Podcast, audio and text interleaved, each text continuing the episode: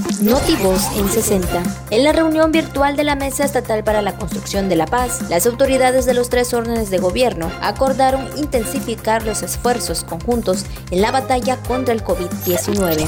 Diconsa, en coordinación con el DIF estatal, llevarán a cabo la tienda móvil del 18 al 20 de agosto en distintas colonias. El doctor José Manuel Alcocer Bernés, presidente del Archivo General del Estado, rindió informe de actividades y entregó el cargo a la nueva directiva, al doctor Carlos Gómez Flores, cronista de la ciudad de Bustamante, Nuevo León.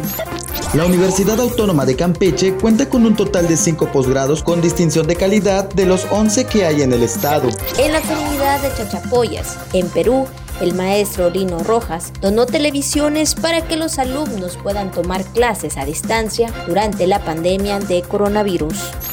Notivoz en 60.